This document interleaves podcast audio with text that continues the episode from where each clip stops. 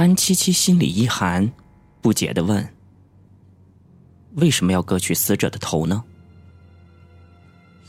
我不知道他为什么要这么做，不过，我想有三种可能：一，凶手担心警察查出死者的身份，故而割掉了他的头，做到死无对证；二是，凶手认识死者，之前有过什么深仇大恨；三是，这个凶手是个变态的杀人魔鬼。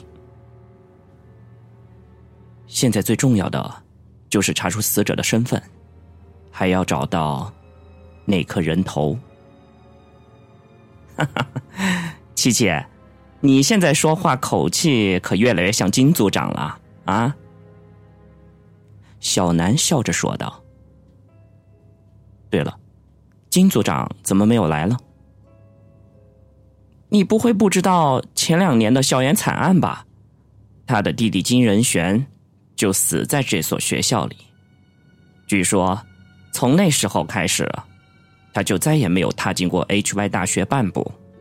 也许是害怕触景生情吧。安七七紧锁着眉头想了一会儿，说：“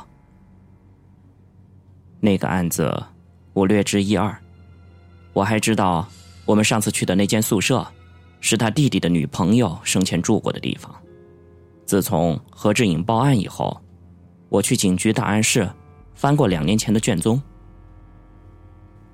嘿，你还真是努力啊！难怪金组长叫你来办案。嗨，咱们俩是搭档，应该共同努力才对。这是个很好的机会，也是该证明自己的时候了。对，你一定要努力把案子给破了，让金组长和同事们刮目相看。我们难得接触到那么大的刑事案件，必须抓住机会啊！小南信心十足的说：“那好，我们要尽快联系到死者的家人。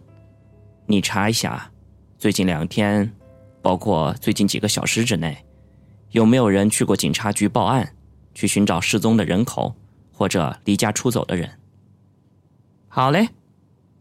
哦，还有。”你要通知 HY 大学的相关领导，留意校园里面可疑的人员，因为凶手晚上能摸索到这个地方，表明他对这个地方一定很熟悉。这个已经通知了有关的学校领导，他们都很震惊，答应会全力配合警方破案。你先在这看着，我回去向金组长报告了。小南说完，转身就离去了。奇怪，可那颗人头究竟在什么地方呢？安七七自言自语的说道，无意间又回头望了一眼地上的尸体。忽然之间，一阵莫名的头晕竟直涌而来，他的全身也一阵阵的冰冷。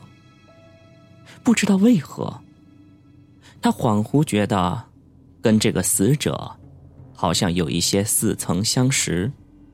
但是，一时怎么也想不起来。过了不多一会儿，另一位警察走了过来，说：“学校刚刚来电话说，他们的十四号女生宿舍楼一夜未锁，怀疑那位女管理员昨天晚上失踪了。”安七七一愣，望着那个死者胖胖的身形，恍然大悟的说道：“没错，应该就是他。”十四号女生宿舍楼门前被围得透不过一丝风。此时，许多女生聚集在一起，好奇的注视着几个神色严峻的警察。这个凶杀案犹如一颗重磅炸弹一样，在女生宿舍楼里爆炸了。他们每一个人都看起来惶恐不安。安七七走在最前面，显得从容而镇定。管理员的房间门被打开了，警察开始了职业性的搜索。空气很闷，让安七七的呼吸有一些难受。他注意到阳台边的一扇窗户已经打开了，地上有几本书被风吹得凌乱不堪，还沾有少量的水分。很显然，昨天下雨的时候，主人并没有关窗户。这个房间的布局很简单，仅仅摆着一张桌子和一张床，桌子上有一张合影。安七七辨认了好久，才认出那个漂亮的女子，有些像那个胖胖的管理员儿。他在照片里面冷冷的看着他。看，这里有个壁橱。一个警察忽然叫道：“打开它！”瞬间，有个可怕的猜想在安七七的脑海里面一晃而过。那个女尸的人头，会不会是放在这里呢？随着壁橱被渐渐的拉开。所有人的神经也愈发的紧张了起来。然而，大家预期的心理，却慢慢的落空了，因为他们并没有看到那颗遗失了的人头。出乎意料的是，壁橱里居然堆满了锡箔和冥银，这太不可思议了！他的房间里怎么会放着这个呢？一个警察嚷开了。安七七怔怔的看着这些东西，又想起了那个灵堂，和那个叫晴天娃娃的小布偶。失去头颅的女管理员晴天娃娃，灵堂，还有死去的申美轩，在他们之间到底存在着什么样的关联呢？这会不会是一场蓄谋已久的谋杀？床上的被子叠得整整齐齐，一件未织完的毛衣安静的躺在那里。它永远也不会被完成了。安七七拿起了毛衣，忽然感觉从里面滚出一个圆形的东西来，像一个婴儿的脑袋。那是一个人吗？连眼珠子也不动一下，他吃了一惊。再一辨认，原来那是一个晴天娃娃，也就是池惠美所说的那种鬼娃娃。他大而诡异的眼睛正在注视着他。安七七立刻产生了一种心被揪住的奇怪感觉。他活了二十几年。第一次被一个小玩意儿给吓成了这样。正在这时，一个轻盈的身影从门口闪了进来，他的脸色很差，很清白。何志颖小姐，我们又见面了。我正打算给你打电话呢，没想到你自己找上门来了，真是太好了。安七七笑道，觉得有一股特殊的气息正在向他扑来。何志颖急忙低下了头，停顿了一会儿，忽然开口说道：“他，他是不是真的死了？”事实大概如此吧，死者的身体跟他很吻合，现在法医正在做 DNA 鉴定。相信结果很快就出来了。安七七一边说着，一边扯掉了手上的白手套。何志颖的肩膀一阵的抖动，声音有些沙哑的说道：“为什么？为什么会这样？这昨天晚上还好好的，可是现在，怎怎么就变成了这样？”安七七很奇怪的看着他，似乎察觉出了什么。他刚要问，又听见何志颖说：“难道，难道正如他所说的，这是鬼娃娃的诅咒？我们都会死？”何小姐，你怎么了？昨天晚上，我做了一个梦，在梦里面。我忽然听见隔壁传来那种呜呜的声音，就像一个女人在哭一样，断断续续的，而且时隐时现。那时候，我的整个心都提了起来。我把头埋在了被窝里面，不敢动弹。随后，那个哭声又消失了。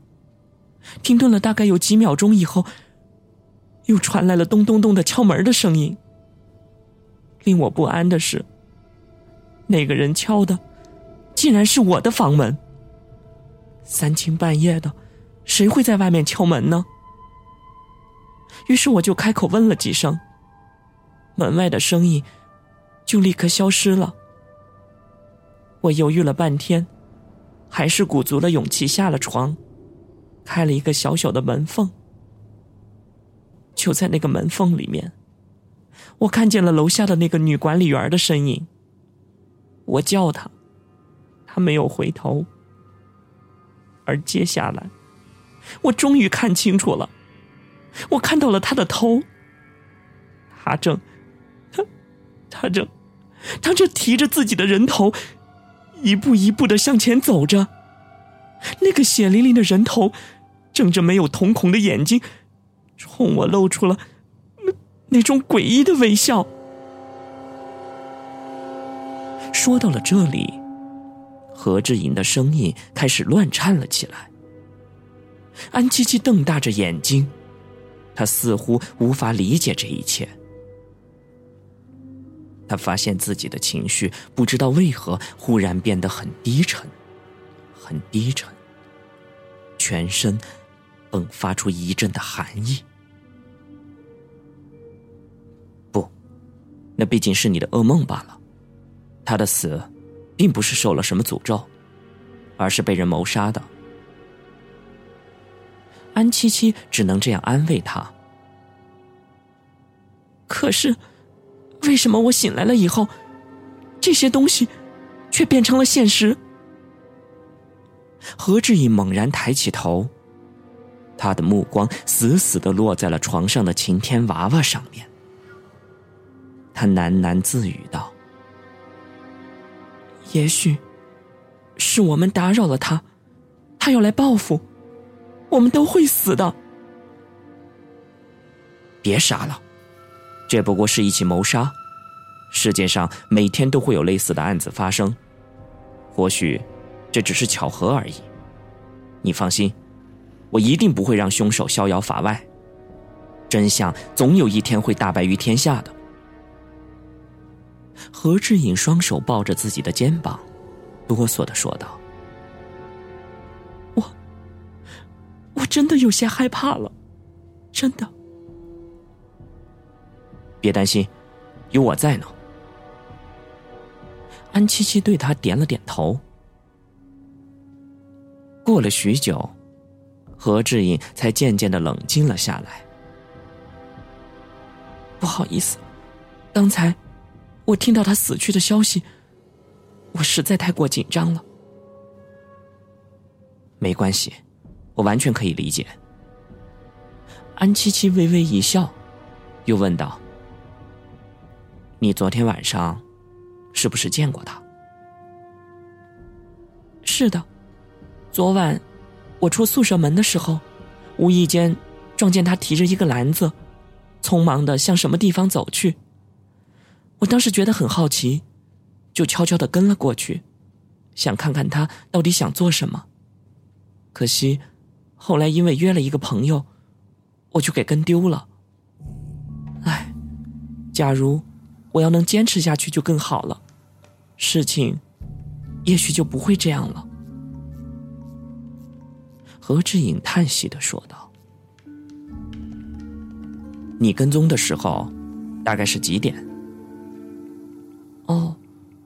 让我想想啊，应该是十点半左右。